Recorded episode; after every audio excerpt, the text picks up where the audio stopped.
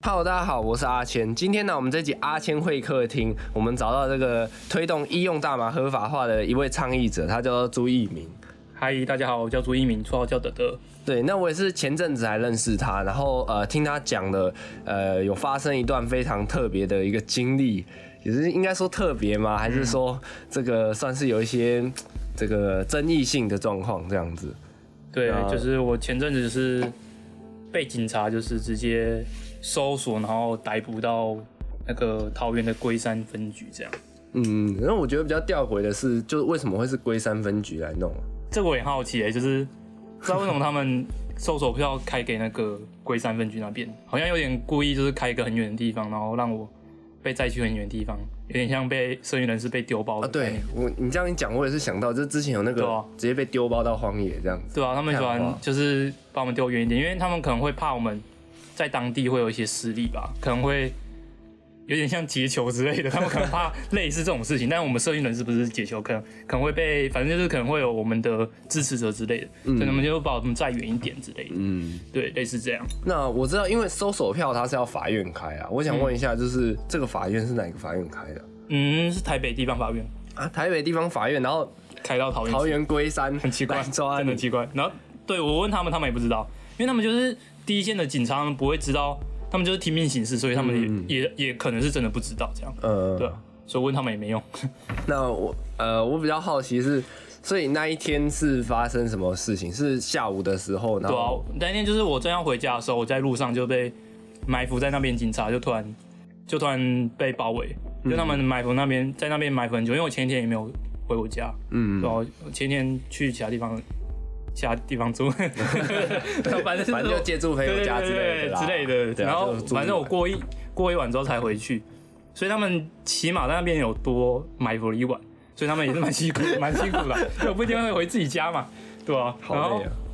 对啊，而且我家其实也不一定只有我会回去，因为有很多人都有我家钥匙啊，呃，所以这应该会讲到等一下后面的事情啊，就是我家的东西也不一定是我的东西啊，对吧、嗯，然后反正就是他，我那一天就是下午就回，本来也只是回去要拿个东西，因为我其实还有工作事情要忙。呃。结，果我在我家楼下就突然那个警察就穿便衣的嘛，然后突然埋伏我，然后就把我包围，嗯。然嗯，后就开始搜索，对吧、那他是有上去看你的那个，对，所以我就带他们上去我家，呃，那你说刚还有其他人的东西，所以他们有收其他人的东西吗？就我说我家的东西不不一定只有我的东西啊，可是他们收当然就是都收啊，对吧、嗯还、有些东西也不是我的，对啊、所以，啊，不过我家的东西也都是合法的、啊，所以他们嗯。后来收收到疑似，因为我就是在推医用大麻合法化，然后我在推广一些相关的产品，就是有卖一些像这些草本啊、卷烟啊，然后或者是嗯。大麻相关的产品，像是大麻籽油香皂啊、大麻香氛蜡烛啊，这些都是合法的。那他们还是会怀疑，所以就是把那些东西就是查扣走，然后想要回去验，嗯因为他们带走的其实都是合法的东西。嗯，对，但是他们就以这个理由就就说要收我，然后就说要逮捕我这样。其实其实我比较好奇是他们有没有就是乱翻啊，其他人的一些什么柜子啊，或者是会啊，就是我家就是他们都会乱翻啊，我就觉得蛮奇怪哦。而且我觉得他们，就是其实我觉得一开始搜索是我是都没有反抗的，就是我我因为我都给他们搜身嘛，嗯我在一楼的时候就给他们搜身，其实我身上也没有武器什么的，但是我到要进我家门口的时候，就是因为我我是没有要反抗的意思，然后他们就有用强制力把我压制，我觉得就只是因为我是在教育他们，因为我们边走的时候我就趁机借机教育一下说，我讲一下医医用大麻合法化议题啊，然后讲一下一些讲一些学术的东西啊，嗯。然后我也只是说，哎、他们怎么都不怎么看书啊之类的，就是我只是教育他们，然后他们就对我就是使用一些强制力，我就觉得有点过分，就是我觉得他们有点执法过当的。其实就是说明一下这个议题。对对对对，因为我们走上去也是边走我们就边聊，然后我只是说讲话可能比较，大家觉得你态度不佳之类。对对对对对，他们觉得我我在骂他们，对啊，我是在骂他们也没错啊，接下来但他们自己不没读书，欠骂，是 他们自己的问题吧，然后他们就把我。这就是进我家门前就把我压制在地上，我就觉得嗯干、我又没我又没有武器，我又没有什么东西，就是他们真的就是这样，就是那个过程就是有点问题啊，就是执法过当嘛。就是反正也把你弄受伤。，对，然后就是在我都还没收到我家的东西哦，就表示他们都还没收到任何违法违禁品的东西，嗯，就把我那个压制在地上。嗯，所以我觉得这，如果他们是已经找到违禁品了，我觉得这可能还有还说得过去。但还有还有，他们都还没到我家，都还没收到东西，就把我压制在地上，就开始、开始帮我当当犯人这样子。感觉好像是随路上随便摆对对个人就可以当犯人。对对对，有点未审先判，已经把我当坏坏人了，对啊，嗯没有道理啊。然后就是我只是呛他们，不是也不是呛他们，就是教育他们，他们就把我这样压制，我也没有武器，也没有反抗，对啊，嗯不合理啊。那就是后来你就被送到龟山了。嗯，那那个什么龟山那边是怎么样一个环境？就是进去那边是那个应那个地方应该叫什么？就是关你的地方上面应该是分局，然后下面是拘留所，哦，拘留所这样子。应该是应该是拘留所。其实我也不太确定他有没有个专有名词，因为他们也不会讲说他们地下室那个叫什么。反正就是哦他们，他们一开始还话说我说什么啊，下面有套房啊，你可以在这边过夜啊，干套房，套房，套房根本是根本就是牢笼，好不好？还有这也没有卫浴设备这样，也没有啊，根本什么东西都没有，对啊，没办法洗澡，所以就有一个马桶在那边啊，他床好睡吗？没有床啊，就是睡地板啊。你怎么睡地板？真的没有床啊？没有床啊，还说套房还干，警察也在那边话术了，跟做黑道一样。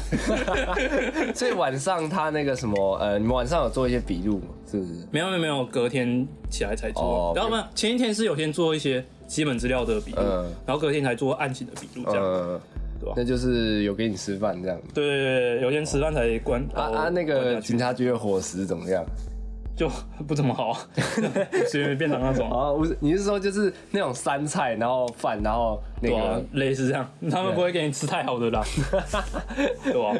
所以你就在那边睡了一晚，好睡吗？我没有，我几乎更没睡，嗯因为那个睡地板我真的是睡不着。我其实都在看书啊。对，其实一开始当班的就是，就我说在那个地下那个地下室的拘留室的那边，一开始那个当班的，第一个当班的是还不错啊，还让我带书进去，嗯，对啊，然后我就在牢房里面就看书嘛，所以其实也都没什么问题啊。然后，对啊，而且也也会跟那个当班的就是聊天，就是嗯都还不错。虽然第一个当班的感觉没什么读书，但是他还至少是有在跟我聊，嗯，对。然后第二个当班的其实也还不错，然后第二个当班的其实还有读一点书，因为我那时候在看那个罗尔斯的那个那个那个不是正义论，他的最后一本，反正就是我我没读书啊，反正就是这是哲学家罗尔斯的一本著作。然后那个第二个当班的还跟我聊，就是说我跟他讲差异原则的时候，他他虽然讲的东西是错的，但是他至少是有读书，因为他他有有概念就有概念，他是说哦这是边沁的概念吗？然后我说不是。他至少还知道边沁这个东西，就是他边沁这个人，就是他至少还知道一些政治哲学或法哲学上面的东西。嗯，对，虽然他理解是错的，因为差异原则跟边沁边沁是效用主义，所以就是跟效益主义的东西其实不太一样，所以他有点混淆。对、啊，我那时候还跟他讲解差异原则是在讲什么，最大化、最小原则之类的。然后这个观众大概没什么兴趣，大家会听略过略过略过略过略过。。好，那然后后来发生什么事啊？后来第三班的就对我很不好，就是我一样还是在看书，只是说他也不知道搞什么，就是嗯看，就是我也是我，他一开始也没说什么，但我看到一半的时候，他就突然觉得，他说他他说突然不对劲啊，对，而且前两班就是还蛮年轻的，然后第三班那个就是很蛮老的，然后都不讲话，也也都没跟我讲话，然后突然觉得我看手上怪怪的，然后就跑过来跟我说，哎、为什么你可以带我进去？我说。我就说，但是前面的人让我可以带进去的、啊。他说，要不然我怎么可能？我都关在 凭空变出的书 我关在牢里面，我知道怎么把书拿进去。我就说前面就是答应我可以带书进去，要不然我也不会有书啊。他说，他就说不可能。他说，然后我就说，那你去问啊。然后他说好，那我去问。结果他根本也没问，他直接过来过来打开牢房，就是进来要跟我抢。然后我们就爆发一些肢体冲突，嗯，然后又被压制，然后又受伤。又 又被打了，所以我为什么验伤照片有那么多张？又被揍，我又被。揍了，我一直被警察打，对吧、就是这样，所以我被打了很多次。呃，所以 睡不好，早上还被揍。啊，早餐吃怎么样？早餐就是三明治啊，哦，吐司啊，吐司啊，然后火腿蛋吐司那种加在一起，对啊对啊对啊，就哦，就一份这样。就只有吐司吗？嗯，他没给你饮料，对啊，而且我跟你讲哦，一开始我在被被逮的时候，被逮捕的时候，他们本来是没有把我当当那个犯人，他们还说什么可以买饮料什么的，就后来就是渐渐的那个那个权利会被剥夺，嗯。有点像那个高夫曼的那个精神病院的概念，就是那个我们的 stigma 是慢慢的被建立上去的，嗯。就是慢慢污名化的过程。就本来可能会还想说我可能是个好人或什么，然后后来手铐铐上去了，他们也开始就觉得我是个坏人之类的。呃，然后到局里就不会说，哎、干怎么可能还让你买饮料之类的，本来说可以。对，然后后来就说，怎么可能让你买饮料，对吧、就开始就是会把我当成是一个犯犯人这样，呃，这个过程，哎早餐不给饮料真的是酷刑哎、我倒觉得这个还好，我我 这对我来说早餐我一定要配配奶茶。我是觉得人生自由被限制住是很很不好受，我觉得这个还是一个问题，就是我得上手铐啊、脚镣，然后在那边还关在中间那个，就是他们一楼也是有个也是有个一个笼子围在一个柱子，我们通常都是我们就算是在一楼也是要关在一个笼子里，嗯，对吧、就是一直被限制人身自由，感觉就很奇怪。就是 等到进去才会知道。对啊，对啊，在外面你可能觉得还好。对啊，那早上吃完早餐之后就继续做笔录的。，对，就做笔录，然后然后我就笔录的时候我就申请提审了，然后我们就去我们就去法院这样。嗯，呃，你是说哦？对，我知道你那个呃，不是二十四小时就出来，应该是说就是因为你有去申请提审。哦，对对对。对，我有申请提审，提审也是花了蛮久的时间，因为我在法院上面讲，所以，所以像你是四点的时候被带走，可是你是隔一天的晚上九点才出来，对啊对啊对啊，因为你申请了提审。对。那提审它是一个什么概念呢、这样，提审就是它其实是一个说你要有点像是你觉得逮捕的程序是有不合法的地方，嗯你可以去抗告。然后如果法院真的觉得你这个程序是有问题的话，嗯那他就会释放，嗯就直接当庭释放。嗯但问题就是因为这个搜索票就是法院开开的然后就是球员兼裁判，他但不会让我过。但是我在那边讲了蛮多道理，因为我有讲说我在奇怪的时候被压制，也不是奇怪的时候，就是在搜索，哎、在搜索的时候就把我压制，是有一些执法过当部分。嗯。所以我那时候跟法院、跟法官是有一些就是有在辩论，所以就是等于是说，嗯、我的提审过程其实是有比较久的。嗯，对。就是反正你有，我 据理力争，对对对对啊，但我知道他们最后一定会找一些理由说服，说就是这个执法过程是可以的，因为这嗯。所有都是他们开的嘛，他们嗯。当然还是会说这个我的我的这个抗告是不行的，嗯，对。反正那个什么，通常提审也是不会过这样，通常提审是不会过，嗯但是我后来提审不过之后，我有写抗告，写抗告的话就是对他上级法院做他的那个抗告，这个我就不确定可可不可以过，嗯因为毕竟是找他上级法院，如果上级法院真的觉得他下级法院有问题的话，顺便可以过。嗯，反正就是又重审一次。对我就是有写抗告，那这个结果还不知道。那他要不要接受，就是去审这个事情，对对对那是一回事。对对对，他们还要再看这样。对啊，那呃，我想问一下，为什么我们很多人都没听过提审？那提审它到底是提审好像是近几年才有的法律规定的、因为我那时候也是在那个那个警察局，那个算警察局嘛，反正在他们的分局才知道有这个方法，嗯。就是还可以采取这个权力救济的方式，嗯，以前好像没有。可是你用了这个提审反而拖更久，这样。对啊，可是我觉得还好啊，因为就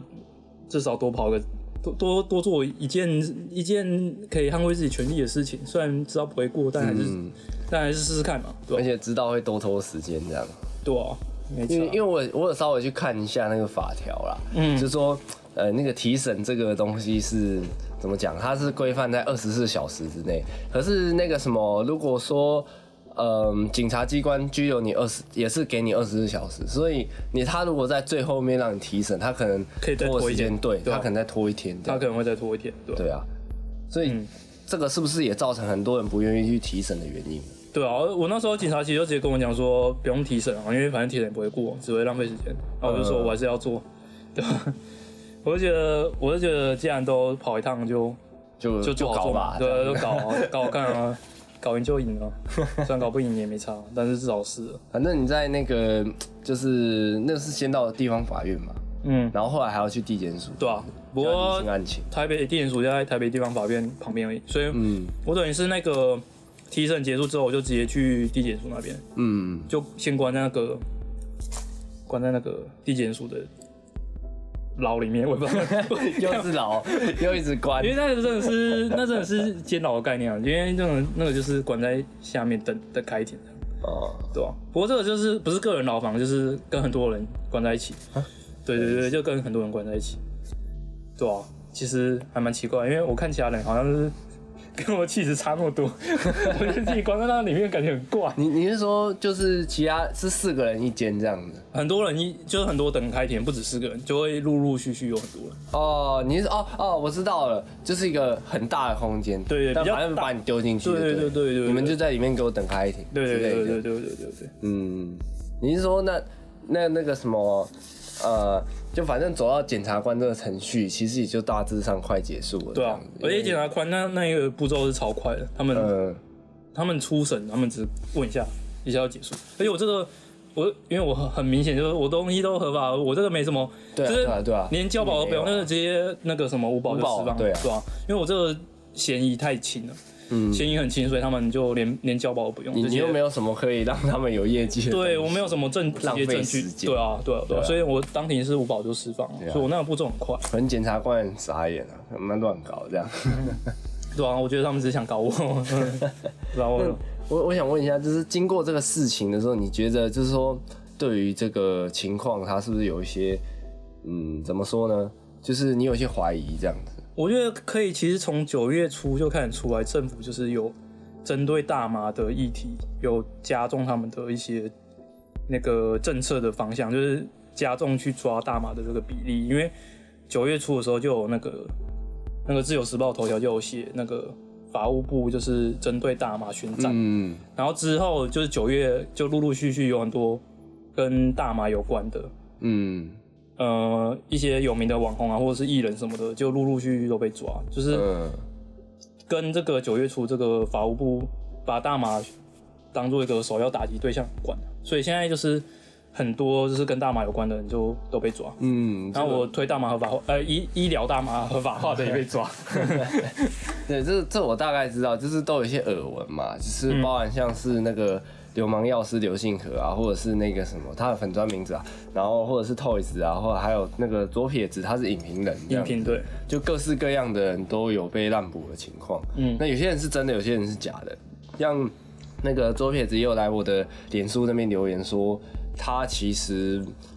最近也常常一直被一直被收。，对一直被侦查队什么他也卖合法的，他跟我的案情我觉得蛮接近啊，他在台北，嗯然后那个什么高雄被丢报告到高雄。对他被高雄的侦查队弄，他有留言。对所以我我我也是对于这个很纳闷，我而且那个搜索票也不是警方自己可以开，不是行政端自己可以开，对啊，也是要法院才可以开。所以我就很好奇，是整个体系他们在针对什么东西做做一些事情的感觉，我才问这个问题。对啊，我觉得是啊，就是政府现在想要针对大麻，嗯。想要打击大麻吧，嗯嗯，对啊，可能真的是医疗大麻，也可也可以说是算医疗大麻合法化的运动有一点成果，所以政府有可能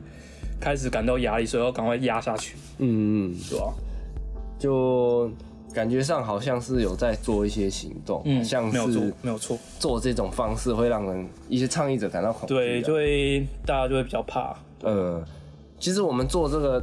道路平权运动也是有遇到一些，就是像我们去年带人大部分我们收过刑刑警的传票，嗯。然后收给给那个阿妈，阿妈吓一跳，会很紧张这样子，我是给阿妈就是因为家里没人。哦，对，然后后来哦，传票搞错了收回去，可是其实已经造成不小的影响，对啊，就是它其实是一个恐吓意对啊，，恐吓效果。他们。政府是想要用恐吓方式啊，嗯，对啊，那我觉得这个其实是很严重的问题啊。对啊，就是纵使现在的这个呃法制已经很完善了，这样子，嗯比相对以前不是那种模式，可是其实这样的做法还是会让人家会恐惧、啊。对，没有错，嗯制造恐惧感，嗯，嗯，今天非常感谢这个朱一鸣德德来跟我们聊他遇到的一些事情、啊。嗯，大家也可以想一想，就是说遇到这这些事情的时候该怎么办，或是是不是要多学一些法律知识保护自己。嗯今天非常谢谢一鸣。好，谢谢大家，也希望大家可以多多关注医疗大麻合法化的倡议的运动，嗯感谢大家。